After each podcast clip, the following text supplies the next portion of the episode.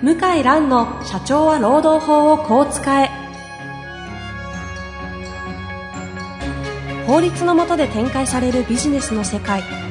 ポッドキャスト社長は労働法をこう使えは弁護士の向井蘭が経営者の立場に立って経営者が知っておくべき労働法の基礎だけでなくビジネスに関する法律の問題を分かりやすく解説します。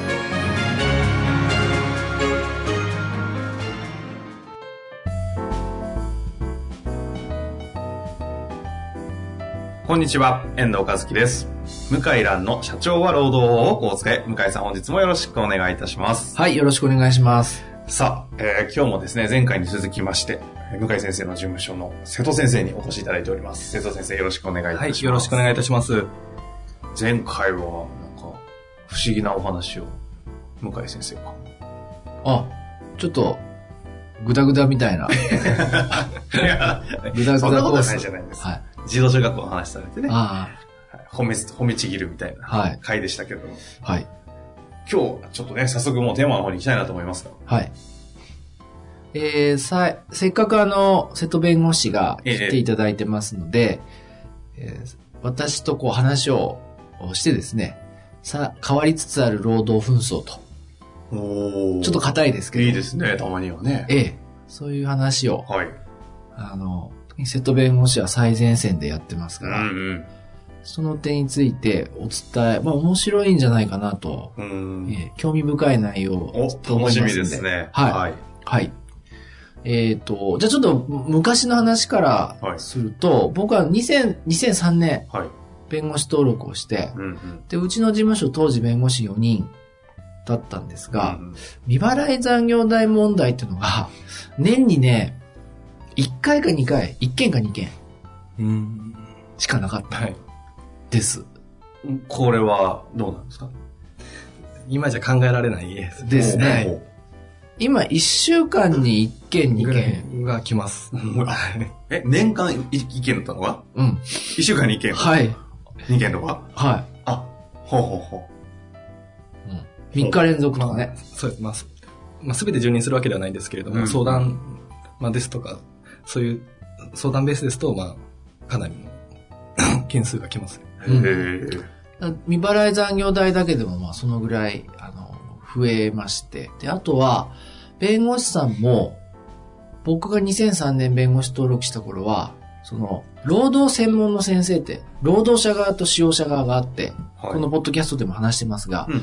労働者側の先生も結構固定されてましてですね、あ、この事務所のこの先生かと。うんうんうん。あ、また当たったとかですね。うんそんな感じで、こう、お互いも顔見知りで、やり方も知ってるわけですよね。ですから、あの、この案件はこういう案件なんで、こういうやり方で、絶対こういう結論になるなっていうのは予想が、まあ、だんだん、私も3年目、4年目になるとできたんですが、はいはいはい。もう最近は、明らかに変わってまして、ちょっとその点、瀬戸弁護士が説明しますけど、最近は、昔は、私の場合は、交渉がなかったんですよ。弁護士同士の交渉、はい。話し合い。うん。なんでかというと、一つは、交渉になると、値引きをせざるを得なくなりますよね。残業代とか。うん和解するんだったら値引きしてくれよってはい。したくない。あともう一つは、払わないんじゃないかと、会社が。交渉で約束しても。そういう場合、改めて裁判やり直さないといけないので、もうその、最初から裁判持ち込んで、そこで、えー判決とかを得ないまでも、うんうんその、強制執行が可能な状態で和解する。ああ、あ、交渉があって、交渉でうまくいかないと、その訴訟の方に持っていく。じゃあ、交渉がほとんどないんです。内容証明来て、もう訴えます。問答無用。そんな感じ。交渉がなかったないない。もう出します。もう訴えます。ほうほうほう。だからもう要はもうすぐ、労働問題に関しては、訴訟を起こすと。訴訟が。はい。残業代なんかも、あの、圧倒的に訴訟が多かったですね。で、同じような先生と、そういう同じようなやり方で、で、裁判所で和解する、最終的には。それが、なるほど。要は法廷で顔なじみのあ、そう。弁護士の先生たちがこうやり合ってたわけですね。そうです。ところが、はい。ところが、まあ、近年は、あの、比較的 そうですね。比比較的交渉で終わることも多くてですね。と、まあ、かなり減額してくれるケースもありますので、むしろ、あの、向こうから、あの、最初請求が来て、でその後、まあ、これで飲まなければ、まあ、訴訟しますよですとか、まあ、そういう話があっても、まあ、一度ちょっと交渉しませんか？ということでちょっと水を向けてですね、それでちょっと話し合いをして、で、そうすると向こうもかなり減額してくる場合ありますので、そういったような場合には、もうそこで、あの、和解してしまうと。交渉の段階で終わらせてしまうっていうケースも、まあ、どんどん増えてきてるかなっていうふうには感じています。ど、どっち側の変化なんですか？いや、労働者側ですよ。労働者側の、要は弁護士の先生の変化あ、あの、働いてる方が、えー今までだったら、弁護士さん依頼するっていうのはすごく大変な、心理的なハードル高かったんですけど、はいはい今はスマホで検索して、で、その場で電話して、で無料相談、電話でもできるし、まあ、最終的には、あの、お会いしてると思いますが、で、初期費用無料の場合が多いんですよ、東京は。うーん。無料で、弁護士さんに依頼できる。弁護士の先生って言ったら、会っただけで、こう、チャージされるってイメージが。いや今、完全成功報酬型のところが増えてきてます。はあはで成功報酬も、そんな、ものすごいお金とも限らないよね、はいホームページ見る限り。そうですね。任意交渉で10、あ任意交渉の段階、交渉でまとまった場合は、まあ、例えば18%ですか。うんで訴訟まで行ったら、まあ、20何パー、25%、4%とかですとか、まあ、そのぐらいとかが多いです。そういう報酬体系を取ると、うん何が起きるかというと、ね、あ早く回収した方が得なわけですよ。件数をこなして、早く回収した方が得なわけですよあ。ね。もあの、値引きしてう、も、それは弁護士サイドですよね。要はその労働者側につく弁護士の先生が、そ要はこう、大きな残業代請求の金額を交渉して訴訟してやるよりも、う。はい。ちっちゃいお金だけど、数いっぱい単価下げて、かけるような。まあ、露骨に言うとそういうことですね。すいません。こちらとしてはなかなか言いづらいところがあるので、言っていただいてちょっとなるほどう 普通はですよ、働いてもらえるはずの賃金ですから。神聖なものなんで。うんうん。うん。うそんなね、ん。7掛け、8掛け、デパートの特売じゃあるまいし。確かにそうですね。そそういう話してるんですもんね。うん。争ってる話は。ところが、あの、瀬戸弁護士が話してる感じでは、うんうん。いいっすよと。軽い。じゃあ7掛けで、みたいな。うん。そこまで軽くはないですけど、まあ確かにそうです。結結果の失礼しました。すいません。それ僕の妄想でした。すいません。間違えました、今。は いイメージ。イメージねはい。あの、え？そこまで下げんのってぐらい下げます。その向井先生が当時やありもうありえない。ありえない、ありえない。嘘。本当瀬戸くんと言うと、本当ですと。はい。これどうしますと。それでも裁判や、やった方がいいって言えないねとお客さんに。そのぐらい大幅に割り引くんですよ。へえ、じゃあ例えば何ですか、その残業代請求、ちょっとイメージわかんないですけど、イメージわかんない500万500万。ぐらいできるのが平気でこう、なんか100万とか200万とか。うん。100万はちょっとね、少ないかなと思うけど、まあ200、300は十分ありであれば、まあ、十分に可能な。これイメージで言うと、訴訟をちゃんとするとどのぐらいになるもんなんですか？例えばまあ、内容証明で500。はい。で、こちらの経験からいくと、えー300から400の間。そういう事案でも、うんうんうんそういう先生方ははい、100万台まで落とすんです。なるほど、そういうことか。そういう場合もある。場合もある。そうじゃない場合もありますね。うんうんちょっと語弊がありますね。でも昔じゃそういうことが起きなかっいや、たけどまず話をしてくれるないから、昔は。うん。そんな話、まあ今でもそうですけど、うんうんその、あの、労働者側でなさってる先生は、まずそういう話はやらな、やっても、そんなもう本当にものすごい割引率は適用しないの。はい。ああ、だからもうそもそも交渉のテーブルに上がらず訴訟がもう入っちゃうわけですね。昔だと。もうすぐ打ち切り。ところがこっちも悩むような内容をね、はい。提示してくるから、どうするか、これ、と。はというように、あっち、労働者側の依頼者の方も、まあ、意識が変わったし、その、弁護士さんもちょっと変わったので、はい。僕なんかはちょっとびっくり、この1、2年してますね。件数がすごい増えました。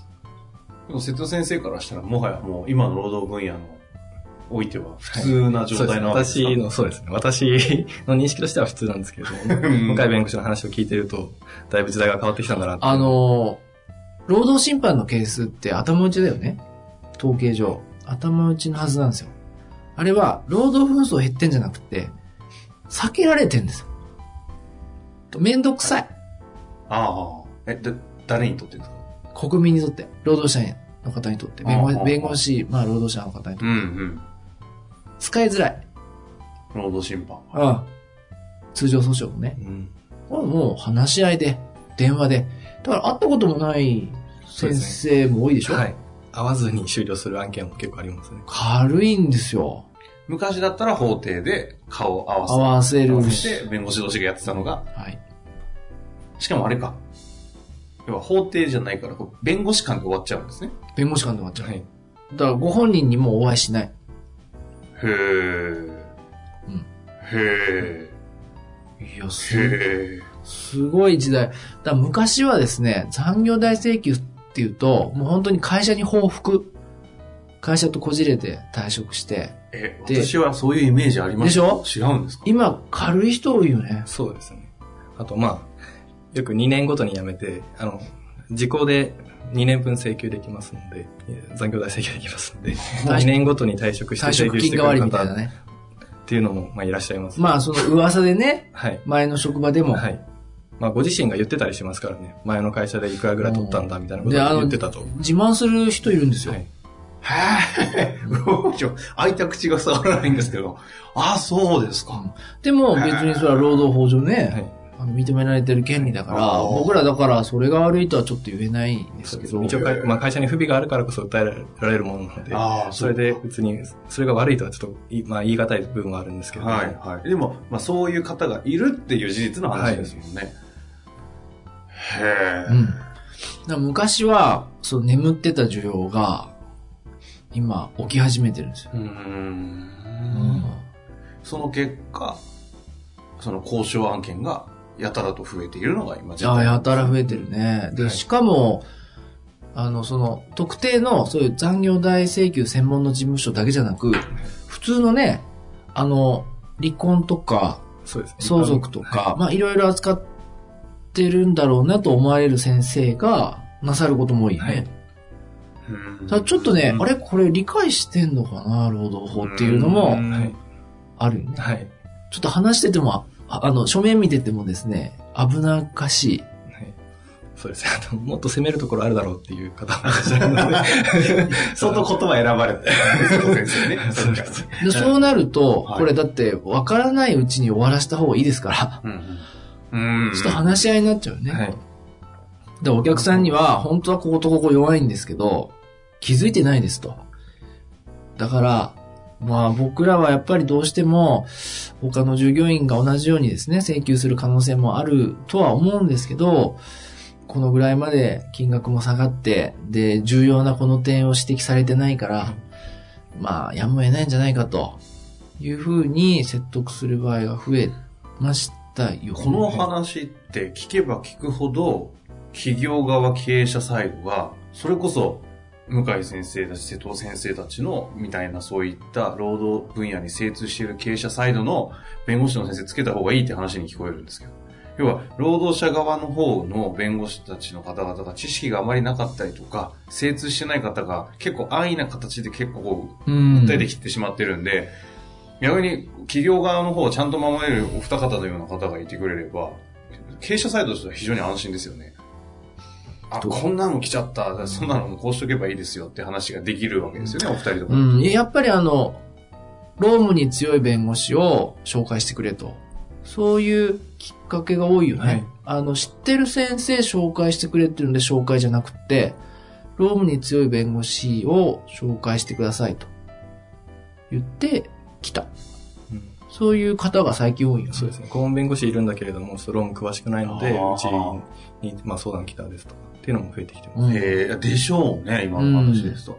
要はなんか若干労働者サイドのその法的な労働分野のところが若干こう、あマーケット的に言うなら荒れてるじゃないですか。うん。荒れちゃってるんで変な件も出てきたりすると、うん逆にこういうお二人のような強い方の方が需要はありますよね。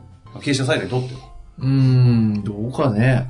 まあ案件違うんです、か？いや、わかんないですよ、全体像が。結局あの、その交渉案件って統計に出ないから。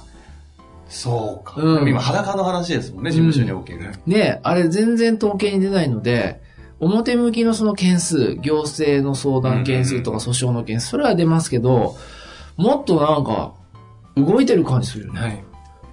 で、意識も変わってて、あの、本当にこんなことで、こんなことで依頼すんのかっていう案件が、あの、労働者側の方がね、弁護士さん窓口です。次からは、みたいなのは、え、こんなのもかっていうぐらい多いですよ。へそうですね。ね。え。さすがに具体的にはあれですね。具体的にちょっと言えないですね。びっくりするようなですね。うん、まあびっくりするのありますよ。そのあたりはきっとお二人の講演とかに行くと、ちょっと聞けるんでしょうから、一度聞いてみたいところではあうりますけど。ん。ああねだからちょっと、ど、どう、どう分析されます？え今の遠藤おさんから。話は、だからさっき言ったように、私から見ると労働者サイドの、その感覚が変わってきてて、あ、もう、いや、よ、訴えるとか、会社側と対して、こう、交渉するとか、何かこう、何、何かをこう言うっていうことに対して、多分、心理的抵抗がなくなってってなくなってるなくなってる。で、間違いないそこをなくなっているところを、うっかり支援するような弁護士の先生たちもいっぱいいるおかげで、ここの、なんていうんですか、労働者側のマーケットがでかくなってるんで、あ、でかくなってる。っていうところまでは、いや、あの、話聞いてると目に見えるじゃないでですか。かくなってんだろうね。はいうんただそこをちゃんと担保できるようなか経営者サイドの方は、あ多分少ない間に合ってないのかなと。少ない労働者サイドがどんどんどんどんマーケットでかくなって、経営者サイドの弁護士がマーケット広がってないので、いやなんかお二人のようなところにニーズがあるのかなというように聞こえましたけど。特にね、あの、中小企業の会社側の労働事件、まあ、やりますと、うん積極的に、うちみたいに宣言してる事務所は、もう、数えるぐらいしかない、日本で。うんこれはあの、逆に今のお話をお二人された上で、あえてその、おお二人はその経営者サイド、会社サイドじゃないですか。はい。の方々には、なんかこう、どういうメッセージというか、何に気をつけた方がいいとか、なんかそういうのあるんですか？聞いてないですからね、おそらくこのポッドキャストは。そういう方は。あ、うんえ、聞いてる方は、はいはいもう自分で予防策講じるから、僕らに依頼する方は、全く関心がない、興味がない方がほとんどですね。あの中小企業の案件は。いきなり後ろからこう、なんか、飛んできたみたいな。で、ことが起きたので、どうしよう。はい。はい。っていう感じなんで、本当はそこからでは遅いんですけど、まあね、難しいですよね。だからその興味持っていただく方法がなかなかないっていうか。でもこの番組を聞いてるような方って結構、法的なものとか労働分野にせマニアックに耳を傾けてる方ああ。だここの、この放送を聞いていただいてる方はね、もう当然、いろんなことはお分かりだと思うんですけどね。だここ聞いてない方に どうやって届けるかっていうか。そっちですね。うん。聞いてる方はう、んもう問題ないですよ。問題ないはず。は はい。これが、うん、ちょっとやっぱり経営者サイドが追いついてないです。意識意識の変化がですね。いうんうん労働者サイドの方が変化が早い。うん、ですね。なるほど。うん。面白いですね。あの、いや、これ、こうんれって変わだってます。変わりおます。二方から聞かないと、我々普通に、なんかいろんな形で働いてる人間だったりすると、何、何の世界ですかって話ですよね。うん。そんなことがこう見えないところで行われて、労働者サイドがやたら頑張って、なんかこう、訴えようとしてる人たちが出てるってことじゃないですか。そう。うーん。これは弁護士としてはどう考えてるの？などんな感じなんですか？うん。でもあんまりちょっとこういうマイナスのことに 社会のエネルギー使うのは良くないですね。うん。まあ、あり、わ我々にとってはそれはもちろん仕事がね、え増えるけども、まああんまり日本全体としてはいい方向に向いてないんだなと。こう縮小していくからえそういう、とこを見ると。お互いこう、いがみ合ってう、ん。だんだんね、余裕がなくなってうん。きてんだなと。うん。もうより加速するんじゃないですか、これから。なるほどですね。うん。そういう、そう思ってますね。まあ一つの我々普通には見れない側面をちょっと見せていただいた回ということで、うんこれをどう活かすかどう考えるか、もうちょっとリスナーの方あ、そうでですね。リスナーの方に考えていただくしか考ないですね。はい見ていただきたいですね。はいじゃあ、瀬戸先生、この第2回で終了ですかね。はいあの、同じ事務所の先生ですので、あそうですね定期的に、はいはい、おま越しいただけると思います。願いします。はいどうもありがとうございましたはありがとうございました。